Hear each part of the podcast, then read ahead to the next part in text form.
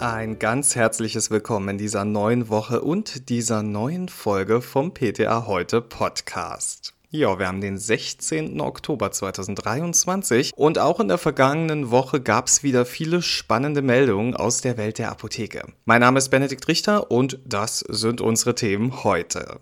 Wie erkennt man eine Thrombose? Dann sprechen wir darüber, dass Apotheken die Öffnungszeiten verkürzen dürfen. Wir sprechen außerdem über das Thema, wie mit einer virtuellen Apotheke um Nachwuchs geworben wird und noch eine kleine Ermahnung zum Schluss, keine Lifestyle-Anwendung von Testosteron. Na, wie sieht's aus? War da schon im Urlaub? Eine schöne, lange Urlaubsreise gemacht? Also falls ihr da jetzt mit dem Kopf geschüttelt habt, dann seid ihr in guter Gesellschaft. auch für mich gab es noch keine große Urlaubsreise in diesem Jahr. Ist ja aber auch nicht schlimm. Man kann sich's ja auch zu Hause nett machen. Und beim Thema Reise fällt mir einfach immer wieder die Beratung in der Apotheke ein. Die Reiseapotheke, die noch aufgestockt werden muss. Dann fragen viele uns auch, welche Impfungen in ihrem Reiseziel empfohlen werden und natürlich auch, was man vorbeugend gegen die gefürchteten Thrombosen durch einen langen Flug tun kann. Ja, Thrombosen sind unser erstes Thema in dieser Woche und die sind gefährlich. Weltweit versterben mehr Menschen an den Folgen einer venösen Thromboembolie als an den Folgen von AIDS, Brustkrebs, Prostatakrebs und Verkehrsunfällen. Die gute Nachricht, Forschungsergebnisse deuten darauf hin, dass venöse Thromboembolien in vielen Fällen vermeidbar sind und die Entstehung einer Thrombose bei Risikopersonen durch Präventionsstrategien verhindert werden kann. Die Internationale Gesellschaft für Thrombose und Hämostase macht darauf am jährlichen Weltthrombosetag aufmerksam. Der hatte in diesem Jahr übrigens schon das zehnjährige Jubiläum. Unter anderem wurde im Rahmen dieses Tages eine Fitness-Challenge gestartet, in der es darum geht, alle 60 Minuten 60 Sekunden lang kurze, aber wirkungsvolle Bewegungen auszuführen, um das Blut aktiv zum Fließen zu bringen und dadurch Blutgerinnsel zu vermeiden. Mit solchen Aktionen will die Organisation das Bewusstsein für Blutgerinnsel schärfen. Mal ein Beispiel. Ein erster Hinweis auf eine Thrombose können Beschwerden sein, die nur an einem Bein auftreten. Im Unterschied zum Beispiel zum Muskelkater, der betrifft dann meist beide Beine. Weitere typische Warnzeichen sind wiederholt unerklärlich starke Schmerzen im Bein, Schwellung eines Beins, unterschiedlich warme Beine, Hitzegefühl in einem Bein, bläuliche Verfärbung an einem Bein und starke Schmerzen beim Auftreten. Die Empfehlung zu unserer erwähnten Flugreise lautet, treten nach einer längeren Reise einseitig Probleme in einem Bein auf, sollte man an eine Thrombose denken und sich sofort in ärztliche Behandlung begeben. Verstärken sich bei bekannter Venenerkrankung die Schmerzen im Bein oder wird das Bein warm und schwillt an, ist ebenfalls ein Arzt hinzuzuziehen. Aber was ist eine Thrombose eigentlich genau?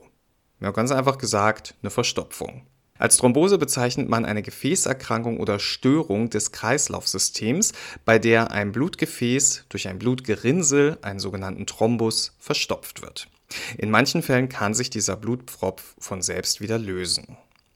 Jedes arterielle oder venöse Blutgefäß kann betroffen sein, am häufigsten sind es jedoch die Beinvenenthrombosen löst sich das Blutgerinnsel von der Gefäßwand und wandert ins Herz, in die Lunge oder ins Gehirn, dann kann es zu schwerwiegenden oder gar tödlichen Folgen kommen. Zu den Risikofaktoren gehören die sogenannte Virchotrias, das ist eine veränderte Strömungsgeschwindigkeit und Zusammensetzung des Blutes und eine geschädigte Gefäßwand. Aber natürlich auch die üblichen Verdächtigen Übergewicht, Rauchen, Alter, Einnahme von Hormonpräparaten oder Schwangerschaft, lang andauerndes, beengtes Sitzen und Bewegungsmangel. Schon unheimlich, oder? Sobald Ärztinnen die Diagnose gestellt haben, werden sofort Antikoagulantien gegeben. Ziel der Behandlung ist die Verhinderung einer Embolie und die Unterstützung der körpereigenen Fibrinolyse, also die Spaltung von Fibrin des Thrombus. Die Arzneimittel werden ganz individuell dosiert. Die Initialbehandlung erfolgt mit den niedermolekularen Heparinen, also zum Beispiel im Monoembolex oder Klexane oder Arixtra. An die initiale Antikoagulation schließt sich dann die Erhaltungstherapie von drei bis sechs Monaten an. Standardtherapeutika hierfür sind die Vitamin K-Antagonisten, also zum Beispiel das Phenprocoomon im Marcomar. Die Dosis muss dann regelmäßig angepasst werden. Von den DOACs, die direkten oralen Antikoagulantien, sind Dabigatran im Pradaxa, Apixaban im Eliquis oder Rivaroxaban im Xarelto und natürlich auch das Edoxaban im Lixiana für die Erhaltungstherapie zugelassen. Rivaroxaban und Apixaban sind auch für die initiale Antikoagulation zugelassen. Im Gegensatz zu den erwähnten Vitamin K-Antagonisten ist bei ihnen aber keine INR-Kontrolle mit erforderlicher Dosisanpassung notwendig. Großer Vorteil. Dieser INR ist ein Wert, der zur Beurteilung der Blutgerinnung dient. Um in Zukunft vorzubeugen, sollte man auf regelmäßige Bewegung wie Walken, Radfahren, Schwimmen und so achten, denn das fördert den Rückfluss des Blutes zum Herzen. Und die Kompressionstherapie Klasse 2 ist ausschließlich an dem Bein indiziert, in dem eine Thrombose nachgewiesen wurde. Sie verringert dauerhafte Gefäßschäden des Venensystems und erhöht die Strömungsgeschwindigkeit des Blutes. Das war unsere Reise ins Thema Thrombose. Ja, und um eine Reise zu planen oder einfach mal die Füße hochzulegen, da brauchen PTA eine ganz wichtige Sache, nämlich Feierabend. Mhm. Und der könnte für einige von euch etwas früher kommen als bisher gewöhnt. In den Regionen Brandenburg, Mecklenburg-Vorpommern, Sachsen, Sachsen-Anhalt, Rheinland-Pfalz, Nordrhein und Westfalen-Lippe dürfen Apotheken ihre Mindestöffnungszeiten verkürzen. Das hat die Abda jetzt in einem Bericht der Apothekenumschau bestätigt. Die Neuregelungen geben den einzelnen Apotheken die Möglichkeit zu kürzeren Öffnungszeiten. Ob das aber tatsächlich umgesetzt werde, sei Sache der einzelnen Apothekenleiterinnen, sagt eine Abda-Sprecherin. Grund dafür ist natürlich der Personalmangel. Gerade die KollegInnen auf dem Land haben oft Probleme, neue KollegInnen zu finden und arbeiten gefühlt 24-7 in ihren Apotheken. Eine Apotheke mit leicht verkürzten Öffnungszeiten ist besser als keine Apotheke, gerade auch auf dem Land, sagt die Sprecherin. Die Mindestregelungen sind je nach Kammerbezirk unterschiedlich. In Nordrhein und Westfalen-Lippe müssen Apotheken beispielsweise künftig von Montag bis Freitag an vier Tagen pro Woche eine tägliche Mindestöffnungszeit von sechs Stunden zwischen 8 und 20 Uhr und an einem weiteren Tag mindestens drei Stunden einhalten. Genaue Uhrzeiten sind nicht mehr vorgeschrieben, für Samstage besteht nun keine Pflicht zur Öffnung mehr. In Sachsen-Anhalt besteht die Verpflichtung zur ständigen Dienstbereitschaft montags bis freitags zwischen 8 und 18 Uhr für mindestens sechs Stunden. Der Mittwoch ist hiervon ausgenommen. Mittwochs, Samstags sowie an bestimmten Feiertagen müssen die Apotheken mindestens drei zusammenhängende Stunden zwischen 8 und 14 Uhr geöffnet sein. Ja, die Verkürzung der Öffnungszeiten. Eine Sache, die noch vor einigen Jahren undenkbar war, die wird jetzt umgesetzt. Das heißt, unsere Nachwuchsfrage brennt. Und auch dieses Problem möchte die Abda angehen. Auf ihrer interaktiven Website können Interessierte erleben, welche Aufgaben PTA, PKA und ApothekerInnen täglich meistern. Das Ganze ist als Werbung für den Nachwuchs gedacht. Ich habe vergangene Woche bereits eins der Videos gesehen, die dort veröffentlicht werden, und ich war positiv überrascht. Ich werde mich diese Woche noch ein bisschen intensiver damit beschäftigen, denn versprochen wird, dass Fragen wie, was machen Mitarbeitenden einer Apotheke eigentlich, wenn sie Kunden gerade einmal nicht die verordneten Arzneimittel aushändigen? Welche Berufe gibt es in der Apotheke? Wer aus dem Apothekenteam übernimmt welche Aufgaben? All diese Fragen sollen da beantwortet werden. Das Ganze passiert in Form einer virtuellen Apotheke, also eine 3D-Visualisierung einer idealtypischen Apotheke. Und da kann man dann neben der Offizin, kann man sich da online auch in Bereichen umsehen, die sonst nur dem Apothekenpersonal vorbehalten sind, also zum Beispiel das Labor oder die Rezeptur. Und Interessierte erhalten außerdem einen Einblick in die Warenwirtschaft. In den einzelnen Räumen können dann Geräte, Schränke und sonstige Einrichtungen angeklickt werden. Da erscheinen dann kurze informative Texte, die Funktion und Verwendung der Einrichtung beschreiben. Außerdem finden sich in jedem Raum kurzweilige Videos, die unter anderem von den Social-Media-Kanälen der Abda stammen. Die beantworten dann Fragen zu den Apothekenberufen wie was verdient eigentlich ein Apotheker oder was sind die Aufgaben von PTA und veranschaulichen dann mit witzigen Anekdoten, spannenden Fakten und interessanten Geschichten den Apothekenalltag. Die virtuelle Apotheke kann jederzeit über die Website apotheken-karriere.de besucht werden. Außerdem soll sie von den Apothekerkammern und Verbänden auf Landesebene auch bei Berufsmessen eingesetzt werden. Die Abda möchte mit diesem Projekt laut eigener Aussage auf exzellente Berufsaussichten für interessierte SchülerInnen aufmerksam machen. Der Bedarf an Fachkräften in Apotheken ist groß, also vielleicht habt ihr Apothekeninteressierte in eurem Bekanntenkreis oder eurer Familie, die sich schon immer fragten, was ihr da eigentlich so den ganzen Tag macht. Dann zeigt denen doch einfach mal apotheken-karriere.de. In unserem letzten Thema für heute geht es um die lieben Männer und ihr liebstes Hormon. Richtig, das Testosteron. Wir wissen, Testosteron ist das Männlichkeitshormon und es wird auch mal ganz gern als Ausrede genommen, warum Männer nicht so feinfühlig sein können, Klar, Testosteron.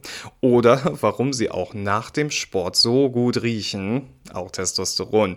Ja, ja, hier im Podcast geht es jetzt aber nicht um Klischees und falsche Versprechungen. Wir riechen nämlich nach dem Sport ganz entsetzlich. Hier geht es jetzt um den wissenschaftlichen Hintergrund. Denn schon ungefähr ab dem 40. Lebensjahr müssen wir uns von unserem Testosteronspiegel peu à peu verabschieden. Denn der sinkt. Als normal gilt nach Angaben der Deutschen Gesellschaft für Endokrinologie ein Rückgang von ca. 1 bis 2 Prozent pro Jahr. Ist dieser Abfall stärker, dann können erhebliche Beschwerden auftreten. Dazu zählen vor allem Libidoverlust, Osteoporose, Blutarmut sowie Feminisierung des Mannes, unter anderem ein vergrößertes Brustgewebe. Mögliche Ursachen für zu niedrige Testosteronwerte sind zum Beispiel Hodenentzündungen, ein Funktionsverlust des Hypophysenvorderlappens sowie erhöhte Werte beim Prolaktin. Außerdem können auch andere Erkrankungen wie Diabetes mellitus, Nierenfunktionsschwäche oder Schlafapnoe-Syndrom mit erniedrigten Testosteronwerten einhergehen als untere Grenzwerte der Testosteronkonzentration im Blut nennt die Deutsche Gesellschaft für Endokrinologie einen Bereich zwischen 7 und 12 Nanomol pro Liter. Diese Angabe gelte für eine Blutentnahme zwischen 8 und 10 Uhr morgens in nüchternem Zustand. Ab Mittag falle der Testosteronwert dann um etwa 20 Prozent ab und herausfordernd sei es außerdem, dass die Testosteronkonzentration von Tag zu Tag erheblich variiere. Das heißt, Einzelmessungen sind eher kritisch zu werten. Die Fachgesellschaft weist außerdem darauf hin, dass weitere Faktoren die Testosteronspiegel mehr als gewöhnlich erniedrigen können: körperlich schwere Arbeit, Stress, Adipositas, eine Narkose, Alkohol, Drogen oder Medikamente wie Glukokortikoide. Deshalb könnten Lebensstiländerungen bzw. die Behandlung von Grunderkrankungen gegebenenfalls wichtiger sein als die undifferenzierte Substitution von Testosteron. Ohne weitere Ursachenabklärung sei die Hormonanwendung in jedem Fall verfehlt, heißt es. Auch auf mögliche gesundheitliche Risiken beim Testosteronersatz machen die ExpertInnen aufmerksam. So können die Hormongabe schlafende Prostatatumoren aktivieren. Außerdem steige unter einem Testosteronersatz der Hämatokrit, was dann auch wieder die Thrombosegefahr erhöhe. Das sind wir wieder beim Thema vom Anfang, ne? In Berlin in der Apotheke hatte ich ab und an den Fall, dass bestimmte Männer mit gefälschten Rezepten über Testosteron kamen was auch immer die damit anfangen wollten, die Anwendung von Testosteron sollte nur unter fachärztlicher Kontrolle erfolgen. Vor einer Substitutionstherapie sei es außerdem sinnvoll, die Prostata per Ultraschall zu untersuchen und das prostataspezifische Antigen zu bestimmen. Also eine Lifestyle-Anwendung, etwa zur Leistungssteigerung oder als Anti-Aging-Maßnahme, das lehnen die EndokrinologInnen ab Zudem seien positive Effekte wissenschaftlich nicht hinreichend belegt. Also, liebe Männer, bitte kein Testo, um das Altern aufzuhalten, sondern mit euren Ärztinnen sprechen. Denn egal wie viele Unterschiede die Geschlechter angeblich haben sollen, alt werden wir alle. Und mit diesem Kalenderspruch verabschiede ich mich heute von euch. Vielen Dank fürs Zuhören, auch in dieser Woche. Wenn ihr einen der Artikel nochmal nachlesen wollt, ganz in Ruhe, dann schaut gern auf ptaheute.de vorbei. Und jetzt wünsche ich euch eine wirklich zauberhafte Woche und hoffe, dass wir uns nächste Woche wieder hier treffen. Ich werde auf jeden Fall da sein. Bis dahin, gehabt euch wohl.